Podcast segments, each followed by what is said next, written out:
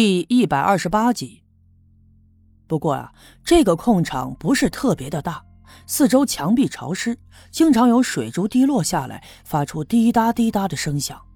仔细一看，并没有发现人工挖掘的痕迹，而且这里空荡荡的，没有什么可疑的东西。我在这个空场又走了一圈，没有任何通往其他地方的通道，我不禁皱起了眉。难道这里真的如老郑所说，只是因为土层坍塌而造成的？我低头又看，脚底下并没有松动的浮土，所以我坚信这里一定有人来过。我又仔细的搜寻了一遍，还是没有任何的发现，这让我未免有些失望。我拿出腰里别着的镐头，在一块看似松软的地方叮叮咚咚的刨了几下。一些泥土被我刨落下来，但看上去并没有其他的暗门，而且镐头敲击墙壁发出的声音却让我感觉特别的熟悉，这正是我这一阵子经常听到的那咚咚咚的声响。看来除了我之外，这个洞还有别人在这里刨过。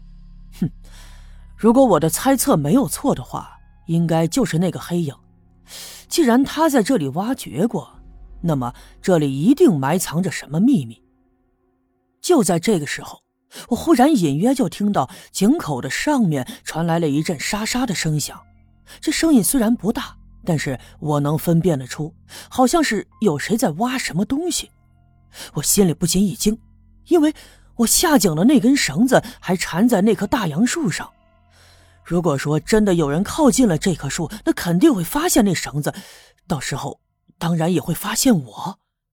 想到这些，我不禁紧张了起来，连忙沿着来时的路慢慢爬出洞口，重新来到了井底。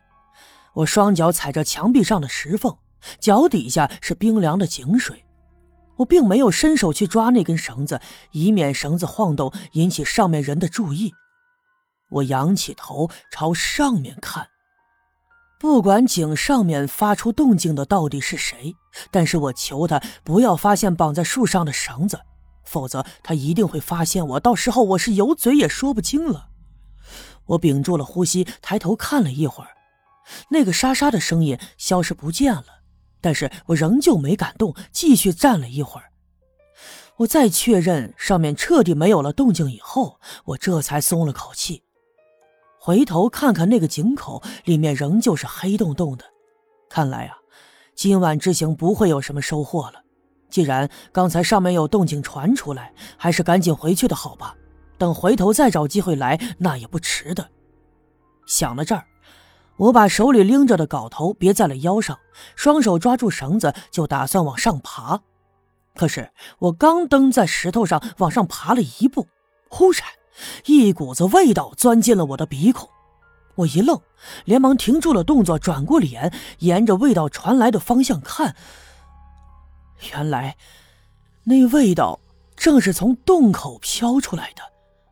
这个味道我十分的熟悉，是硝烟的味道。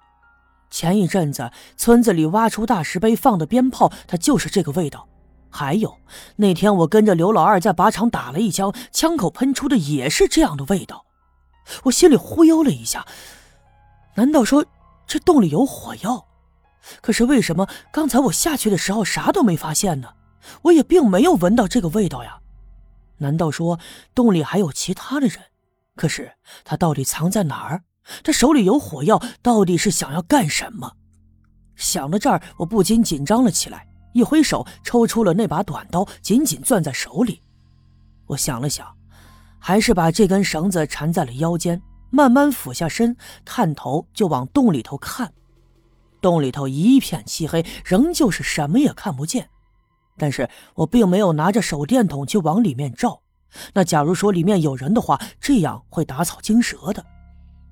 可是我仔细的观察了一阵里面十分的安静，没有任何的动静。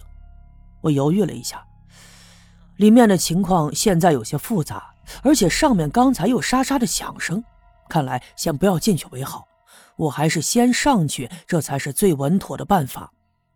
想到这儿，我又把短刀重新别回了腰里，抓着绳子轻轻的往上爬。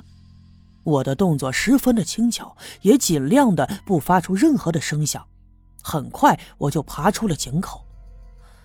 我先探出脑袋往寺外张望了一下，借着明亮的月光，我清楚的看到周围并没有人，我这才放心的爬了出来。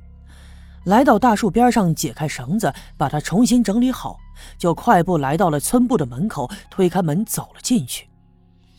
我快步回到屋子里，月亮的光顺着窗子照了进来。